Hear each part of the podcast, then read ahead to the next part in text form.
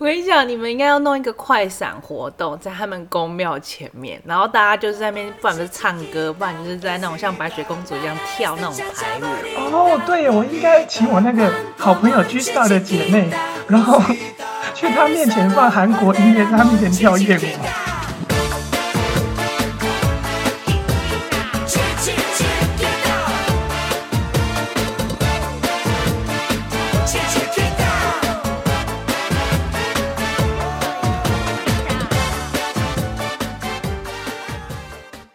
家好，我们是高雄都烂人，我是零号文龙，我是一号秀芝。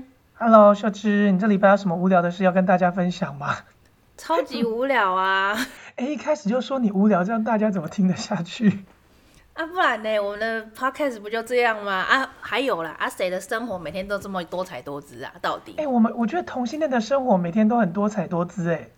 哎，我觉得你们同性恋生活也很奇怪，哎。哎，怎么了？有一次哦，在不知道哪里。然后就遇到一群同性恋，你知道你们同性恋会像白雪公主那样走在路上，然后就大家一起唱歌吗？会啊，我常常做这种事，我们会合音呢。对，你不觉得很好笑吗？就是很像自己活在迪士尼的世界，然后大家没事就开始唱歌合音。对啊，我们演欢乐合唱团呐，我们演 Glee 啊，我们很疯啊，而且特别是我的好朋友小铁，他有时候走在路上就会说文龙。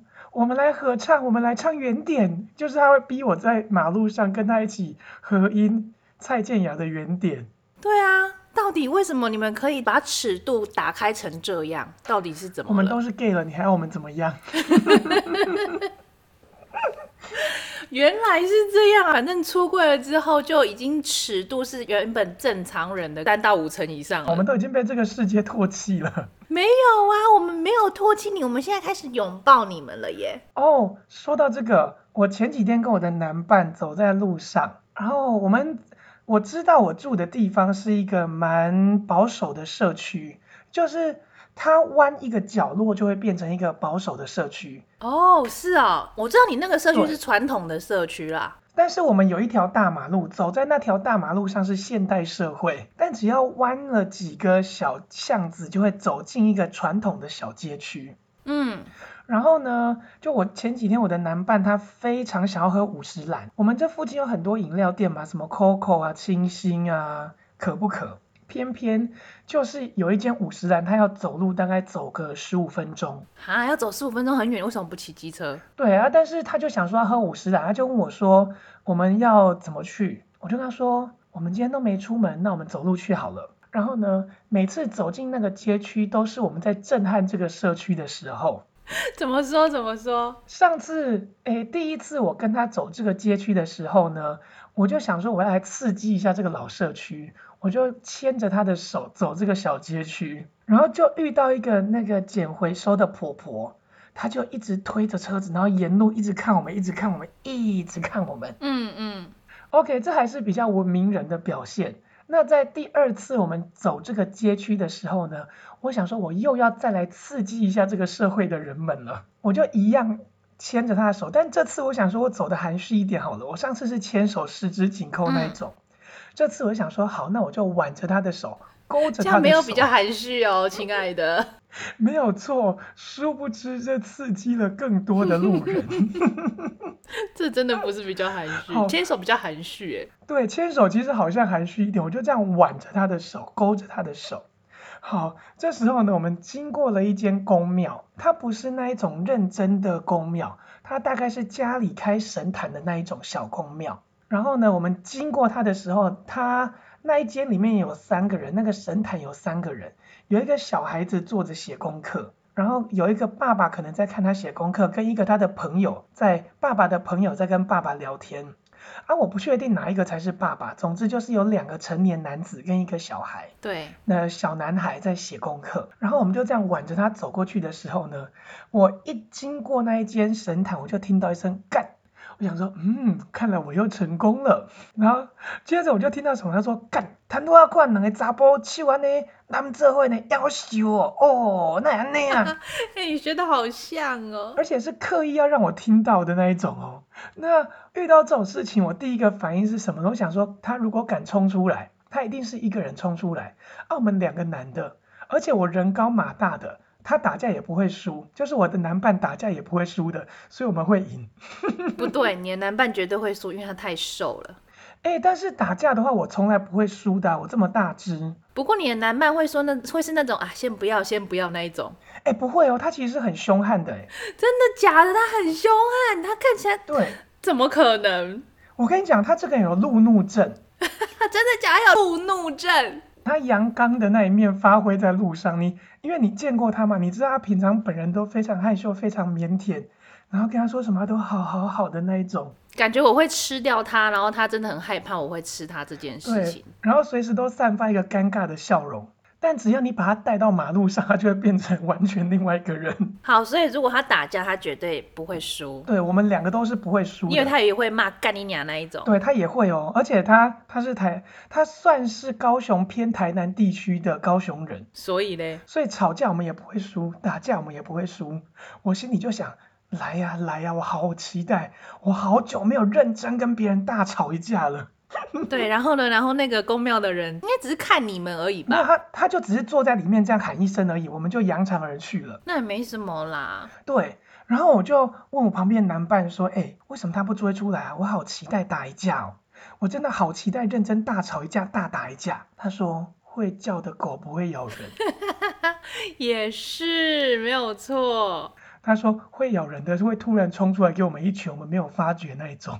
不过如果说是那种看到同性恋牵手就给他们一拳的那种，那个也太奇怪了吧？哎，那个在美国常常发生，不是吗？在台湾我们没有见到，但是美国它有特别的一个罪叫做 hate crime，对不对？对，hate crime，可是他通常那种会先跟你叫嚣，你不理他，你把他激怒了，他才会攻击你，应该不会说没事就出来给你 hate 然后给你啪几棍。欧狼 A 呢？是欧郎被被白人打吗？还是欧郎打欧郎？欧郎打欧郎。好了，你看的一定是极端的例子，我觉得。对，我看的是一个很可怕的美剧，叫做 Seven Seconds，我好像跟大家推过。你好像没有，我没有吗？我没有推过你，我推过你，认真。它不是 Netflix，所以我们只能看特别的来源，这样大家知道我的意思了吗？Seven Seconds。对。然后它是美剧。对，我现在查给你看一下。然后他在演什么？他在讲的是一个男生他死掉了，然后没有人知道他为什么死掉。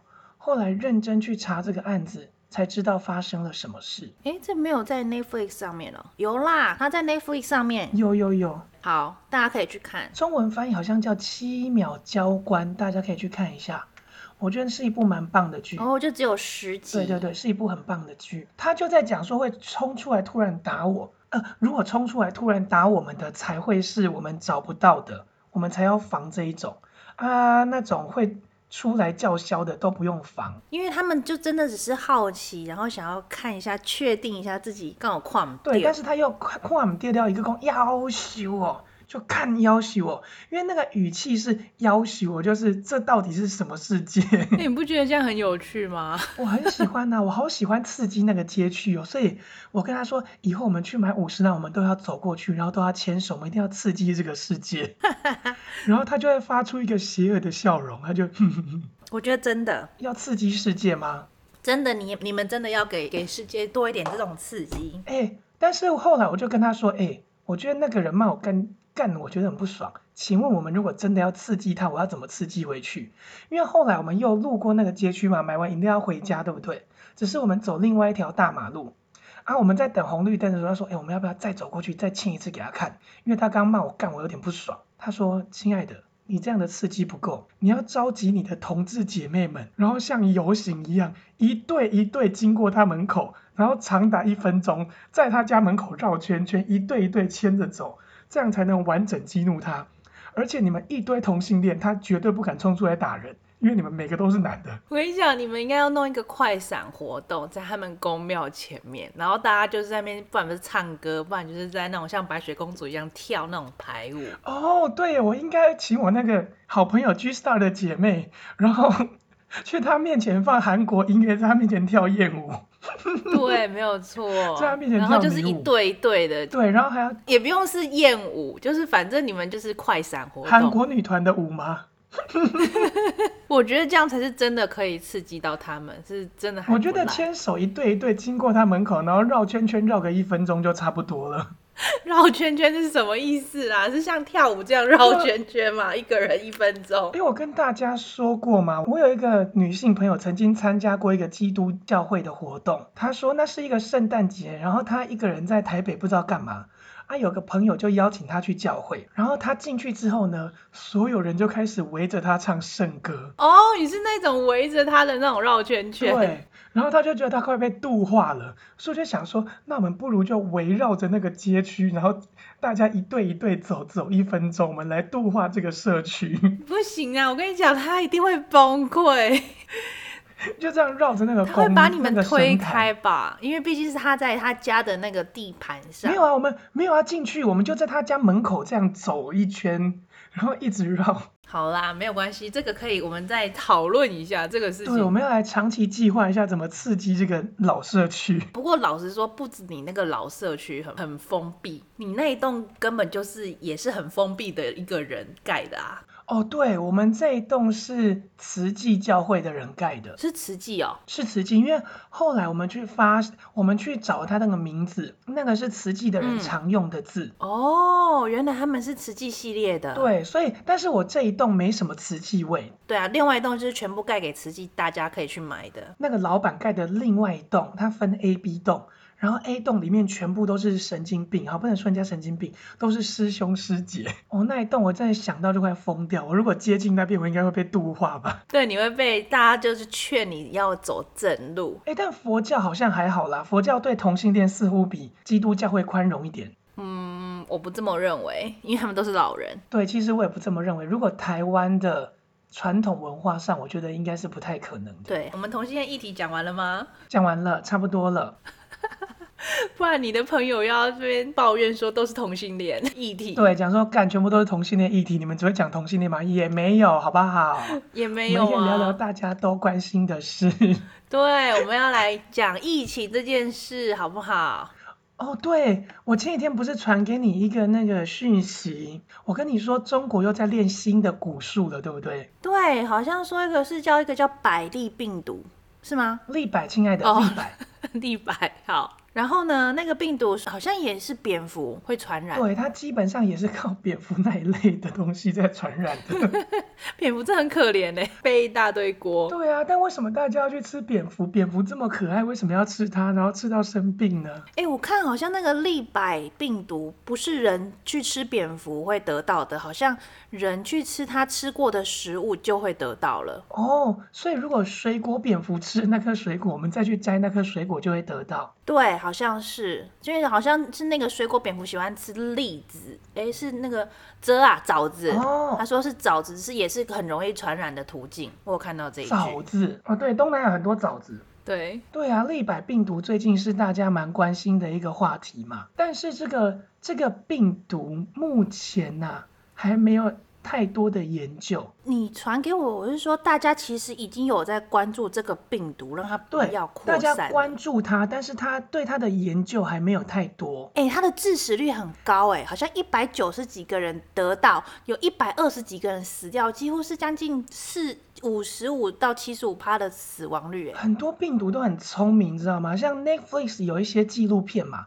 我记得我们曾经看过一部是关于 Ebola 的纪录片，对不对？对。然后他说 Ebola 其实是一个很怪的病毒，它会突然跑出来，然后又突然消失。应该说它很笨。它是一个笨笨的病毒，它不是一个太聪明。因为聪明的病毒就会像感冒病毒一样，它不会让你死掉，它会一直传染下去，然后一直活在这个世界上。对，它会不断的演化。但是 Ebola 它是会突然出来，然后杀了一些人之后，它就消失了。为什么消失？你知道吗？因为应该说，在那个第三世界国家。他们杀 Ebola 的方法都是屠村，把整个村庄给烧掉，然后它就消失了。对对对，基本上是这个方式。但是利百病毒目前我觉得它最厉害的地方是它出现，但是它爆发一段时间它就消失。它也一样哦，它一直没有呃怎么说啊，没有大那叫什么 pandemic 大流行是吗？对对，没有流行。它一直没有变成一个流行感染病，所以。我在想，目前对它的研究比较少的可能是因为感染的人数不够多，所以大家没有拿到足够的病毒株，或者还来不及研究病毒就死了，因为它很早出现的，它一九九八就出现了。不过我认为，反而立百病毒不会像我们这个武汉病毒一样会这么大爆发。为什么它是已知的病毒？大家知道 COVID-19 之前，没有人知道 COVID-19 这个病毒啊。哦，也是哦。第第一，它是真的很 COVID-19，就是武汉肺炎是很新的病毒嘛？对，它是凭空就跑出来的东西。对，而且同时它是中国极度在。呃，掩饰的东西，对，就是他完全，他跑出来的时候，我们大家不都以为是 SARS 而已嘛？然后，然后美国还以为这只是东方人会感染的东西，不会弄到他们西方人身上，所以他们根本一点都不 care。哦。难怪，OK，所以我觉得的确啊，大家开始预防的话，它的确就不太可能大流行。我是认为立白病毒它是已知的东西，它不是未知的。对，而且它是从水果蝙蝠分离出来的，它是真的是大自然出现的东西，不是人造的。对，而且哦，你不能说那个中国的武汉肺炎是人造的哦，小心这样又被人家 拿出来讲。呃，我没有说是谁造，是说它是人造的啊。好啦，啊，在马来西亚那个地方呢，他们也会感染到猪只。那人类感染是养猪的养猪户感染的，所以他一直以来，呃，他的病人数量不够多啦。我查了一下，他说曾经好像有一次是集体的传染，然后也是一个村庄，马来西亚里面感染到一百九十个人。哦，所以后来然后有一百九十个，OK。对，有一百九十个，然后死的竟然有一百二十五个。它是粪笨的病毒，会把它的宿主给弄死。它在印度也流行过，小规模，不是大规模，嗯嗯，小规模的流行过，有六十六个病例，然后死亡率大概是百分之七十四。真的差不多，这个利白病毒是真的很容易致死。但是其实老实说，你得到的途径也不是这么多啊，毕竟你要去。被蝙蝠咬到，或者是你要吃蝙蝠吃过的东西，他应该不会去吃蝙蝠吃过的东西吧？我们已经是以开发国家的标准来讲，或者是动物感染，经由动物感染，养猪是不是？可是我认为我们台湾，因为。我们之前有过那个口蹄疫嘛，我们为了要脱离口蹄疫这个国家，我们的养猪的呃那个行业，它的 criteria，它的标准已经都已经提升到非常高了，就是它的干净程度啊，以及一些一些废弃物的一些过滤啊，什么排放，都已经是一些有至少是国际上的标准啊，我觉得，我认为。呃，但我们好像仍然有一个问题。什么问题？我们的问题就是我们会喂猪吃。人类吃剩的食物哦，现在好像不会做这件事情。我知道你们北部好像已经禁止做，就是厨余了，因为非洲猪瘟，所以禁止吃厨余了。真的吗？台我以为台湾一直没有禁厨余诶。没有，因为非洲猪瘟，所以前一阵子已经不准把人类的食物给猪吃。真的有这个，这个我有注意到。好好，那就好，因为我觉得这必须要禁掉，因为如果是进口的。东西啊有病毒，那我们就防不了。只是台湾现在一样为了防非洲猪瘟，所以不能进口猪肉啦。对啊，不能进口，嗯，对，不能进口猪肉。对，所以我最近吃不到德国香肠，很生气。哎、欸，可是我们有进那什么伊比利猪，哎，哦，伊比利猪还是有伊比利猪啊，可以吃啊。欸、对耶，我们居然还是有啊，不能东南亚那些国家啦。哦，它进某些国家，对不对？对，就是那些有。呃，口蹄疫的国家或是非洲猪瘟的国家之类的，已、感染国家。对，okay. 然后你如果要进进来，你要有一些 paper，就是 document，就是说你这个是啊、呃、哪些国家的，然后检验合格之类这种文件吧。我在想，总之它必须经过一些检验，确定它没有疾病，它才能进口。对，所以其实我们还是吃得到进口猪，或是进口香肠。哦。OK，但进口香肠，我觉得这几年我都吃不到那种白色的德国香肠。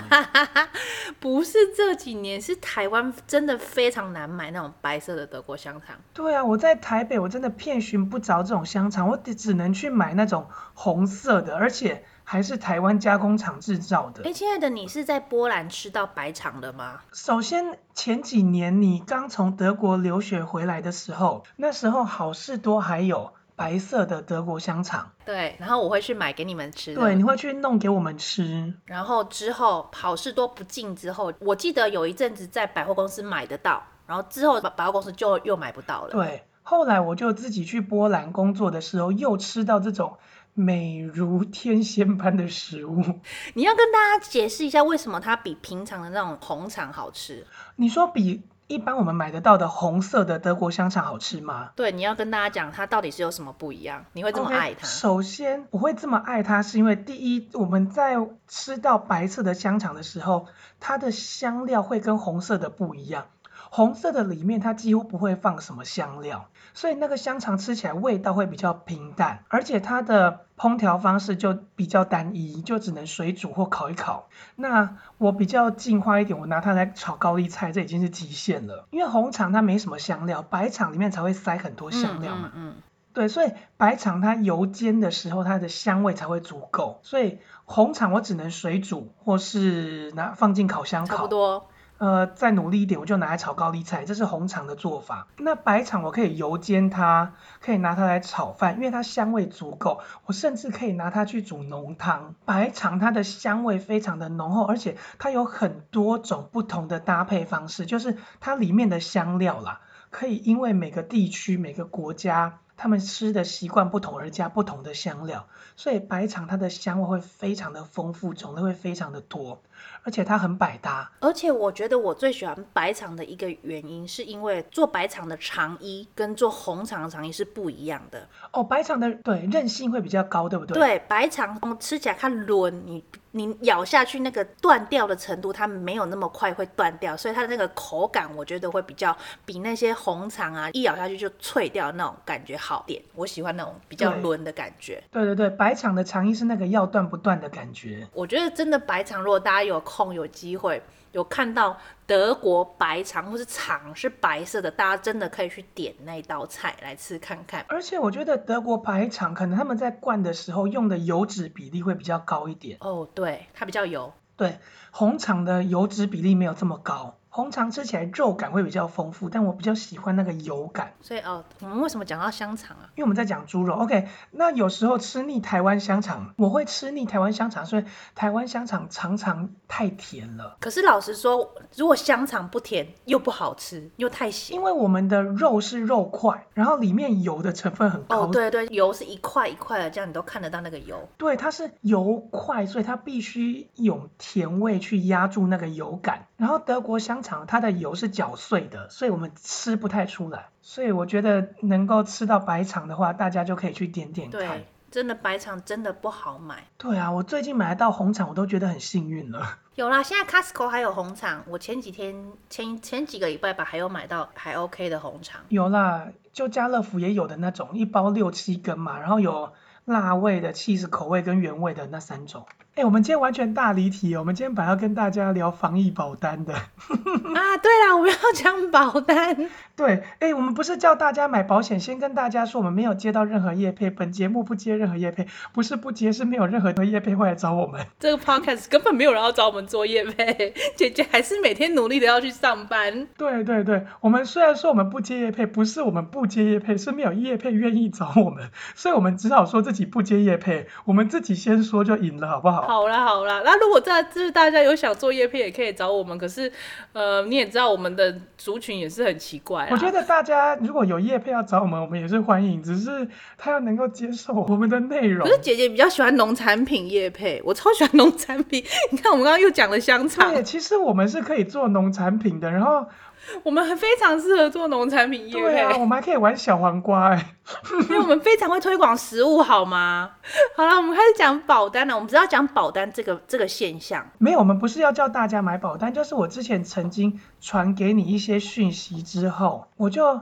开始发现防疫保单它是个非常多人喜欢的东西耶。我记得保单那一件事好像是在礼拜五开始发酵，礼拜六、礼拜天他们就说哦不行了，礼拜一就马上停止这个保单了。那我其实，在礼拜四、在礼拜四、礼拜五的时候就有看到这个讯息。可是老实说，因为我是南部人，我们在高雄，对于防疫这个议题，真的没有像你们在北部或是桃园这么敏感。因为我们我们的空间真的比较大，我们的人真的没有那么多，所以我们可以不必时时的戴口罩，oh. 或者是可能我们跟人跟人的距离真的没有像你们知道，可能一个手背长这种距离，甚至不到一个手背，我们甚至可以隔三五个人那种距离。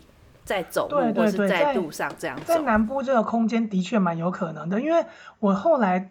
就是我们同性恋的消息都会比你们异性恋灵通一点，因为我们的群体比较小，所以我们消息会传的比较快。然后如果有人做保险，他就跟我们说已经有这个保单了。嗯嗯嗯。所以我很，我大概比我大概好几个礼拜前就看到有这个东西。OK。那好像有五间在做个人保险的，台湾产物有富邦产物有旺旺有联，听到旺旺大家觉得很可怕，哈，没关系。还有富邦，还有台湾人寿啊，我没有去买，只是。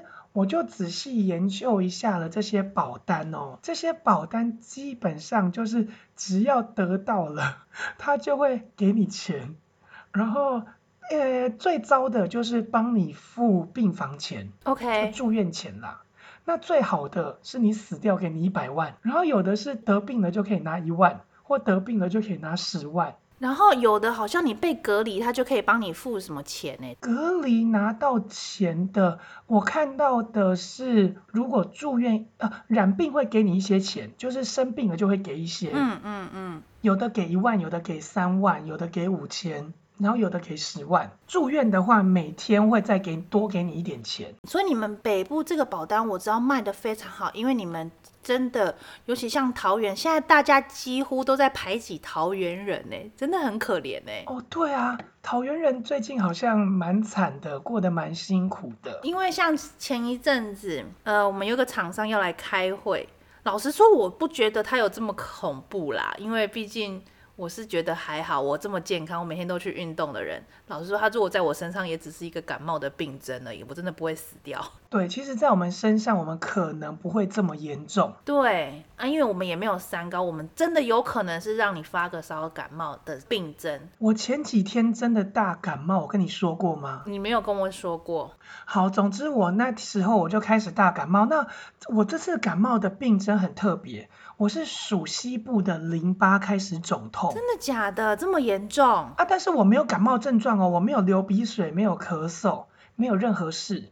然后我就开始，那你怎么去评判这个生这个病？但是我开始觉得冷，很冷之后呢，我大概冷了一天吧，我就觉得哦，只是好冷好冷，没关系。啊，可能天气真的冷了，但其实天气很热。好，然后接着我就觉得不对哦，我这个冷真的太怪了。我就拿了我的体温计开始量，我、哦、干，我烧到三十八点五，真的有点严重。对，但是我开始研究我的病症，三十八点五是安全的，直到四十度之前都是安全的。OK，我们抓紧一点好了，直到三十九度点五之前都是安全的。然后呢，烧到四十度，如果没有出国或是接触国外回来的人。好像不能随便跟人家说你是武汉肺炎。对啊，你就要赶快去看医生说，说医生我发烧了，然后我觉得哪里不舒服，对对对，你不能随便说自己就是什么那种病，你要让医生去评判。对对对，而且还要烧到四十度，我看了一下规定，要烧到四十度才能说自己是武汉肺炎。所以呢，我就知道，OK，它就只是个奇怪的感冒病毒，因为感冒病毒千变万化，它进来之后会做什么事我不知道。就跟男人一样，就跟男，你又开始开黄腔了吗？没有，好吧，就是就是在开玩笑。他进来之后他怎么扭动，我不知道。我每次都要享受新的刺激。好好好，好，好，反正就是病毒，它可能有时候会肠胃性感冒，就是你就会拉肚子啊，对不对？而、啊、肌肉性感冒，你就会觉得全身酸痛无力。其实感冒病毒有非常多种。对啊，我这次的感冒病毒，它可能真的蛮笨的，因为它一进来，它就让我烧一个晚上。而且他只让我烧半夜哦，那我就是让我半夜睡不着，然后让我起床去看个医生。那我看医生的时候，我已经退烧了，嗯，然后我就医跟医生说我有哪些症状，哪些症状，然后医生就说好，那我就开很多退烧药给你啊，你如果发烧就吃那些退烧药，没有烧就不要吃。总之我就拿到了三天份的超强力退烧药，然后后来回家之后就好了，也没有咳嗽。也没有流鼻水，就是两天一夜的一个病毒。对，它就是让我开始胃寡，全身觉得冷，然后还有就是发烧一个晚上。就没了。我只能说，其实你的自己的免疫力也是蛮好的。对啊，因为我常常去运动，你的你的身体自己把它抵抗出去了，而且你又常喝什么生茶啊，什么你那些底气都还在，所以把它自己弄出去。对，我没事就会煮人参鸡、人参红枣鸡汤来喝，然后又喝生茶，觉得长湿疹又喝祛湿茶，然后觉得今天。你真的很怕死 哎、欸！没有，我是真的觉得那些茶蛮好喝的，啊，觉得很多天没大便了，就喝个青草茶，因为青草茶其实会落腮。哎，不行了，我们要回来聊防疫保单了，我们的主题都没有讲完，我们疯狂离题耶。总之我生病之后，它这个病毒很快就走了，然后我就也没有也不疑有他，不觉得这是一个武汉肺炎，因为武汉肺炎它要烧很多天嘛，它总不可能两天就好吧。所以呢，后来我就在想。哎，台北人对于防疫这件事，或是整个大台北地区，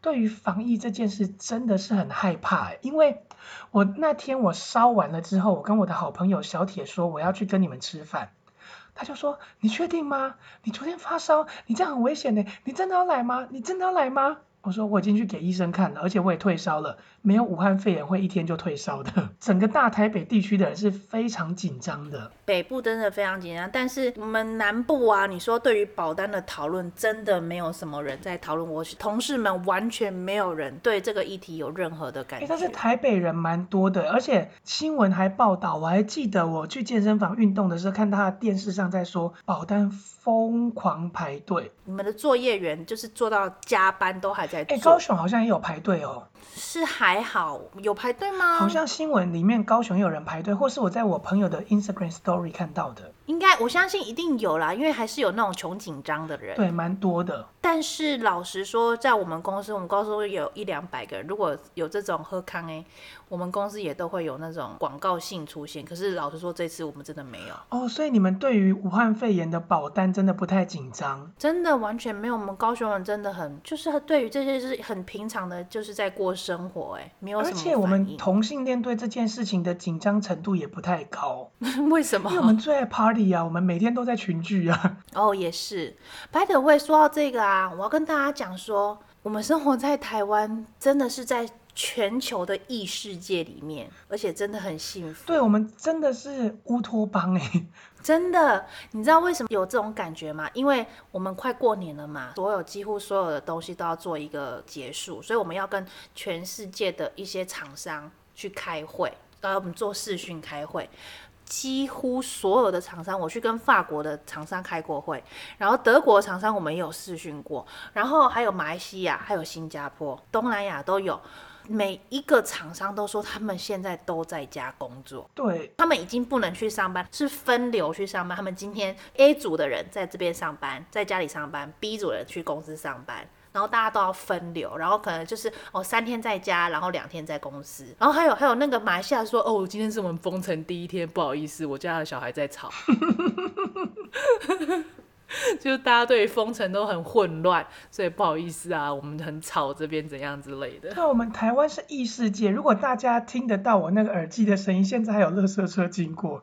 一定会有欧巴上出去丢垃圾。然后前几天不是谁还在开演唱会，什么明星还去看演唱会？你不觉得一人家都在封城呢？禁止群聚，连上班的群聚都给你禁止下来了。结果台湾在开演唱会，发生？对，我们蔡健雅还开唱了。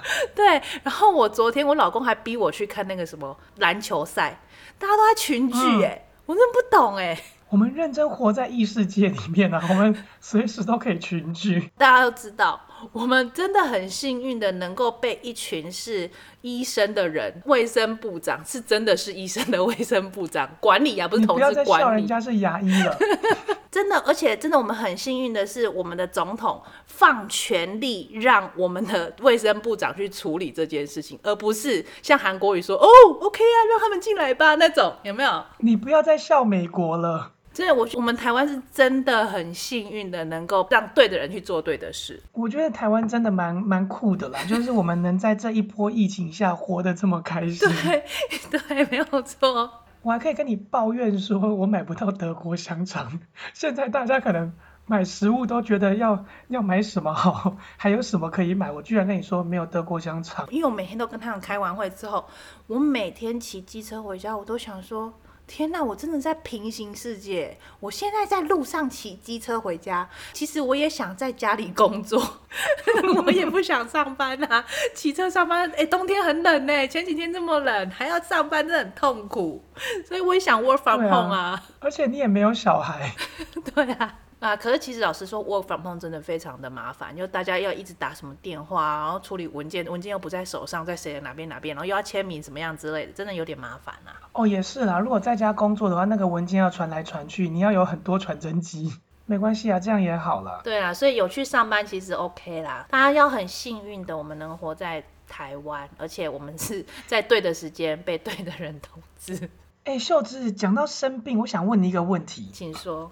你的老公他是一生病就病恹恹的，一整天不能做任何事的这个类型吗？是啊，我跟你讲，有两种人，一种人是是非常秀婆的那种人，就是我老公，就是你讲的那种一生病或者是一受伤就哎呦好痛哦，哎呦我快死掉了什么那一种。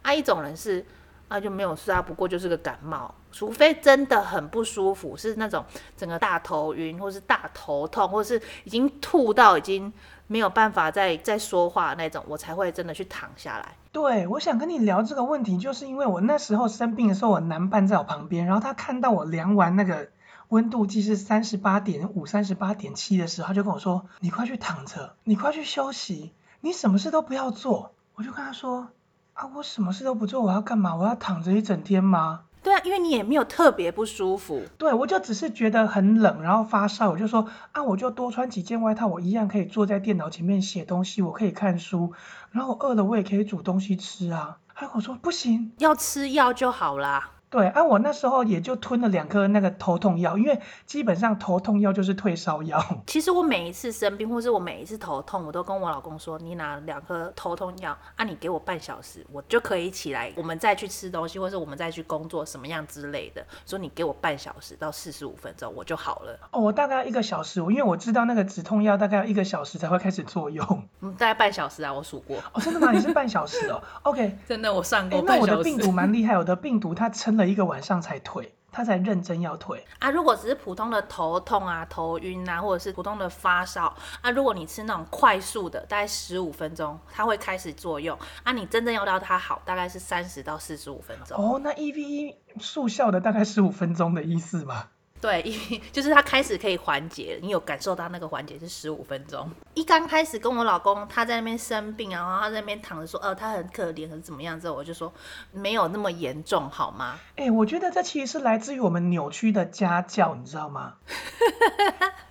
哎、欸，说到这个扭曲的家教，我真的想要生病这一件事。你知道你妈妈不准我们请病假吗？从以前。对对对，没有错。而且我就算我头跌破了哦，她逼我刚缝完针，然后立刻去学校上课，立刻去补习。我也是，而且你知道我以前就是常常脚扭到嘛，我妈妈哦。不准我去看跌打损伤，以前以前只有跌打损伤，以前不知道看骨科。不准我去看跌打损伤，不准我包狗皮膏药去上课。他只会叫我爸爸帮我拿药酒，安那推推耶的喝。然后我就说妈妈，为什么你都不让我去包那种药？因为我看我同学都会包药上课嘛，这样。他说那个药很臭，我不要你这样包去上课。好可怕哦！可他的回答很可怕哎。对。所以我妈真的很扭曲哎，我真的不懂为什么她不准我们请病假，也不准我就是脚包着去上课。哦，她给我的理由是包着你要怎么活动啊？我都已经脚扭到，我怎么可能会活动？我要活动什么？但是他就觉得学在学校就是要活动，所以你还是要去学校啊，你就只能扭到啊，谁叫你要扭到？对对，他都会说谁叫你要跌倒，谁叫你要扭到，他都会这样怪我们哦。所以我觉得。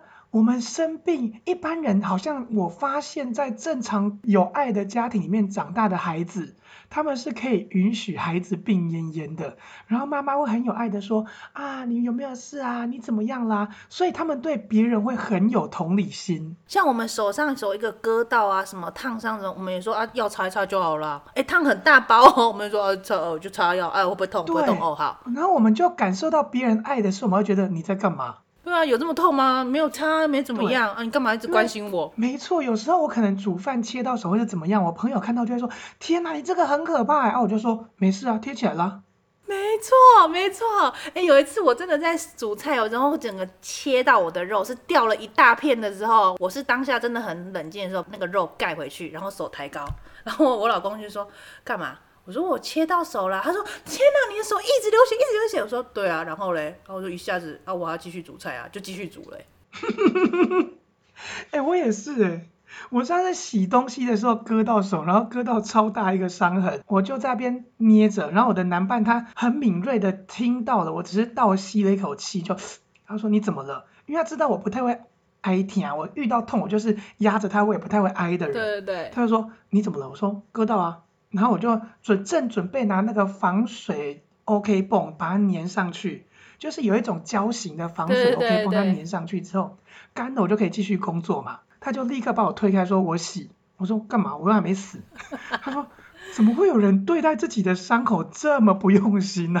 啊，我们家就是真的这样，你就算受伤了，你还是要继续你的工作啊，你的事情要做完啊，啊，不然谁帮你做？对，没有错，我们家真的有这个奇怪的家教哦。所以某一次我得了流感，然后那时候我还在工作嘛。哦，对对对对对，你很严重的流感。对，我很严重的流感，然后我在工作。那我大概工作到一半，我大概九点要工作到十二点，我大概十一点我就去买药，然后吞两颗，烧大概退了一两度，我就觉得 OK，我可以继续工作。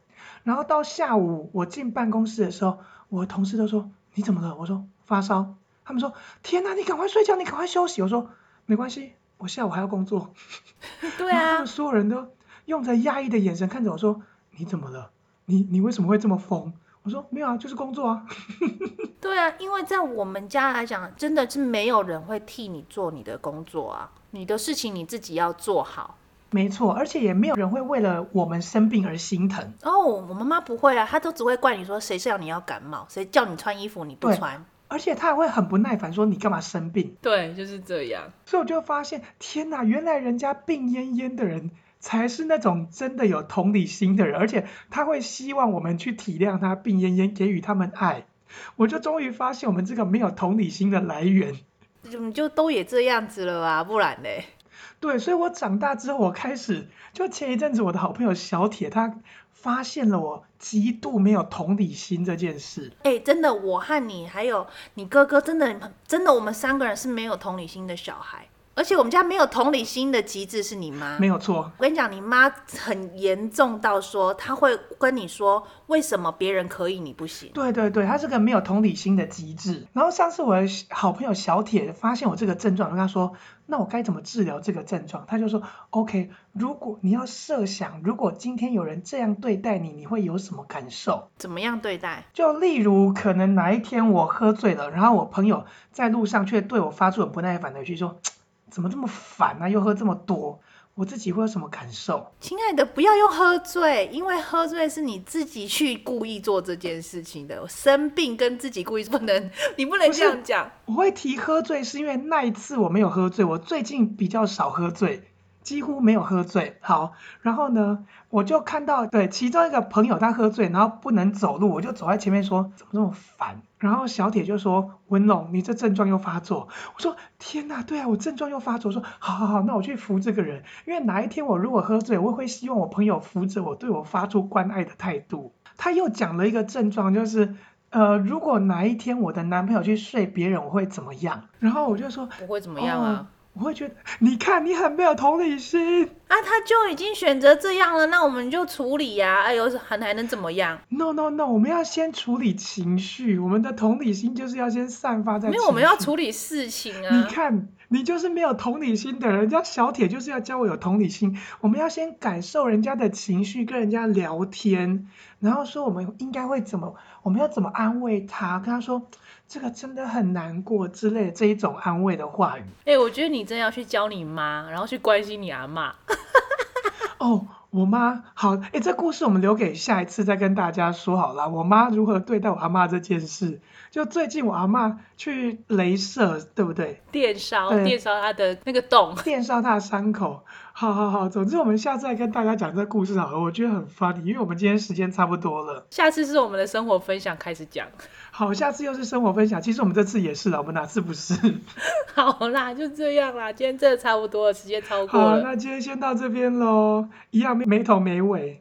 好，谢谢大家，我们是高雄都烂人。我是秀芝，我是文龙，大家拜拜。拜拜。